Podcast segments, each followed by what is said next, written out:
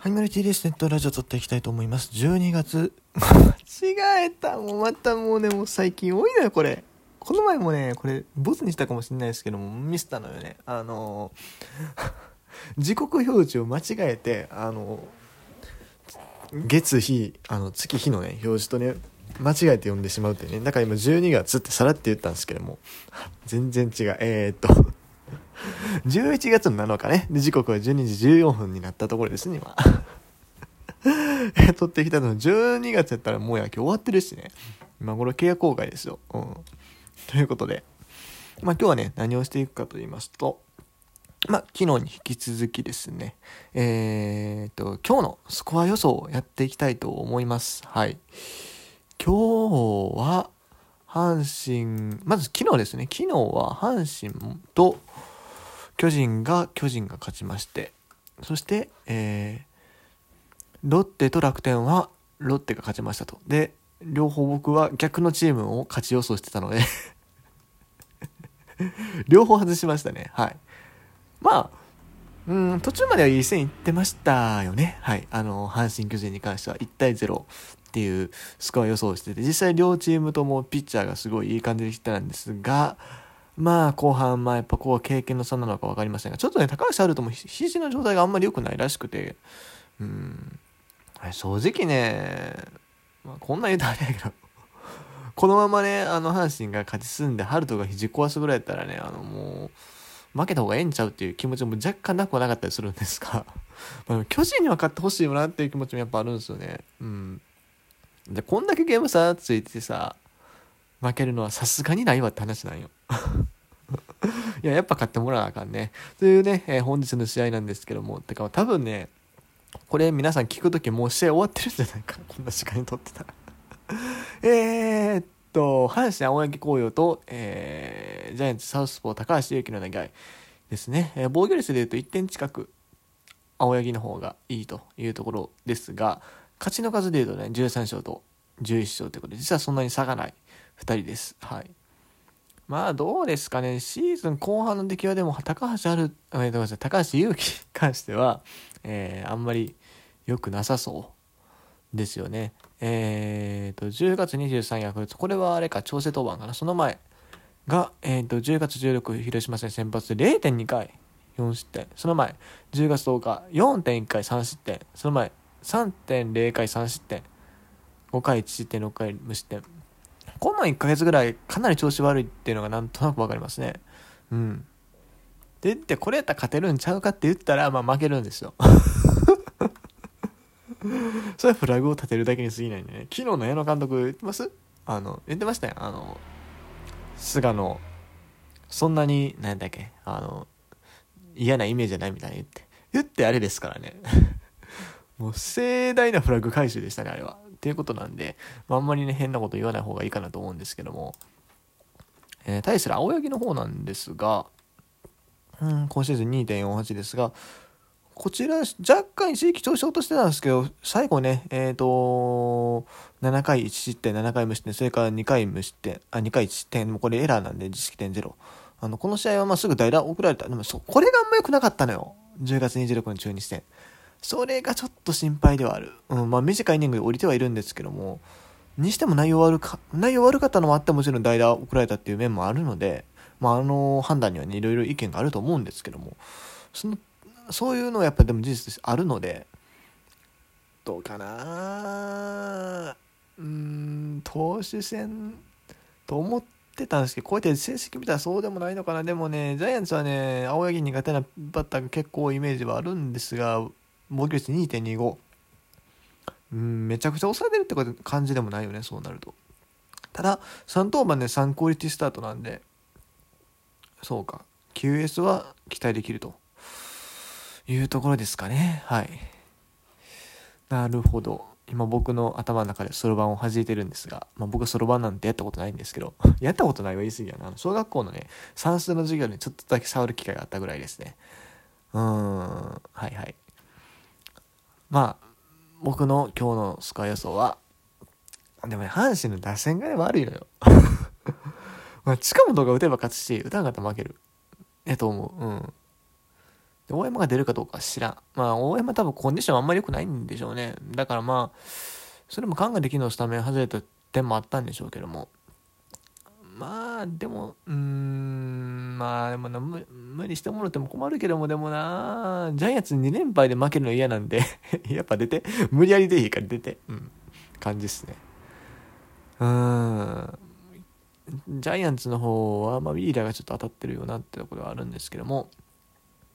まあ、ほんまに阪神調子悪いなってなったら、伊藤正史をね、投入できるんですよ、タイガースは。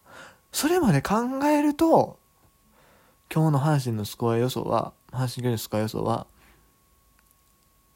うん。3対2で阪神が勝ちます。はい。3対2、阪神勝つ。青柳ね、無失点に抑える気はあんませへんけども、まあ、ほんまにまただって伊藤正史が控えてるで、伊藤正史多分ジャイアンツ抑えられると思うんで、はい。3対2で阪神の勝利を予測します。対するパ・リーグの方ですが、パ・リーグは、まあ、昨日はね、劇的な試合でしたよ。あの、僕全然見てないですけど 結構劇的なサヨナラ勝ちしたのがロッテでした。で、今日の先発が美馬と小島だよってことなんで、えー、っと、ごめんなさい、岸、岸、岸ね、ごめん。もう、赤最近もう、美馬はロッテ行ったし、そもそもな。なんで美馬と岸を間違えたのか、まあ、名字が2文字やからでしょうね。いや、漢字にしたら1文字と2文字なんですけどまあ、発音で言うと、まあ、2文字ですよね。いや、そこでも間違えへんの、普通。まあ、いや、えっと、えっと、岸と、小島だよなんですけども、そう、小島だよを言いたくてね、それで間違えてるんですよね、多分。えー、っと、岸が3.44、えー、ここ最近は、あ、でも最終登板6回5失点、ちょっと不安の残る内容ですな。うん。で、えっ、ー、と、鈴まり2.35っていう感じですね。はい。対するロッテ、小島だよの成績なんですけども、後半戦にかけて良くなっていったというような風に聞いておりまして、実際、数字的には、まあ、防御率3.76はそんなにいいとは言えないんですけども、ああ、結構長いイニング投げる日も多いですね。うん。ただし直近2登板に限ると6回1失点5.2回4失点っていうところではあるんですが。うん楽天戦の対戦成績は楽天の対戦成績はあ7試合。でえっ、ー、と3勝2敗。3.11なるほど。これ難しいんですけどやっぱね、昨日楽天抑えがちょっと打たれちゃってのもありますし、まあ、サヨナラ勝ちってのはやっぱ勢いつけますから、まあそこら辺も考慮して、うん、そうですね。うーん、6対4。6対4でロッテが勝ちと予想します。はい。6対4でロッテが勝ちです。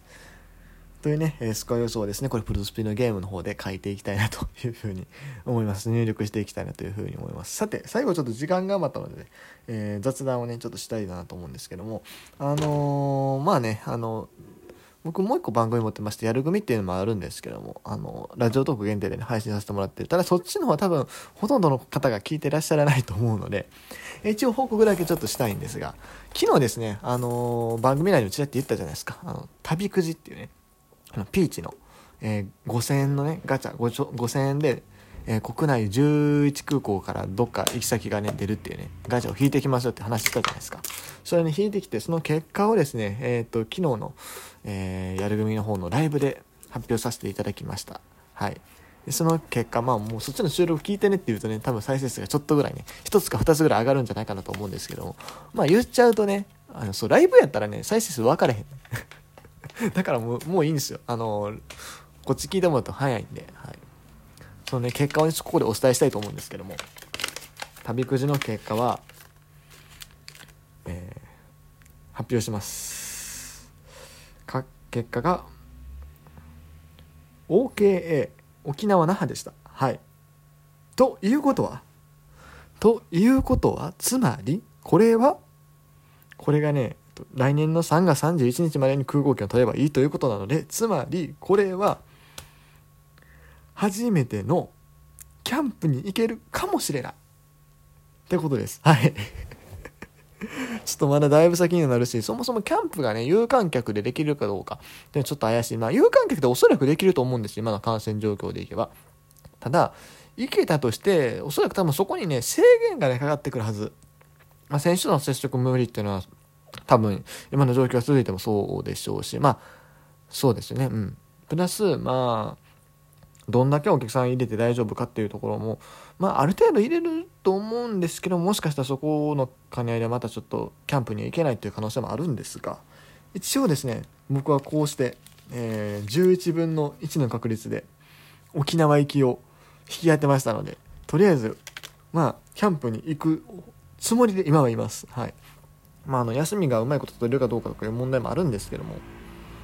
今のところそれで考えてますまあ、沖縄は別に野球チームもないんでね、もう行くとしたら多分そのタイミング以外にない。まあ普通に観光で行ってもいいんですけども、別にこれ3月31日までチケット取ればいいだけなんで、あのー、5月とか6月の航空券も取れるっちゃ取れる。まあでもあんま遅なると梅雨があるし、まあ行くとして4月かなうん。あの2月を避けるとしたら。まあ3月とかでも全然いいんですけども。そしたらまたそのタイミングで、うん、まあ首里城とか普通に行きたいところはあるんですけれども、まあ、やっぱりキャンプにね僕一回も行ったことないというのがあるので、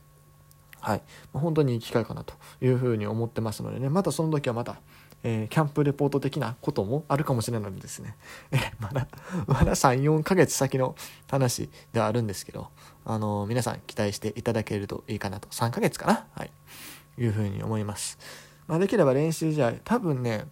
日本ハムと阪神の練習試合が割と早いタイミングで組まれてるはずなんで、2月の7日と9日ぐらいに。そのタイミングできたらベストですね。あのー、元阪神タイガース、新庄剛志さん、ビッグボスが監督されてますし、ハムはね。それが一番ベストかなというふうに思っております。ということで、えー、本日のネットラジオは以上になります。CS 見ま